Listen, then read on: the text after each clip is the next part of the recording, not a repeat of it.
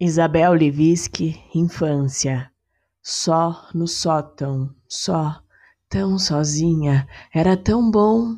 Seleções do Reader's Digest todo dia.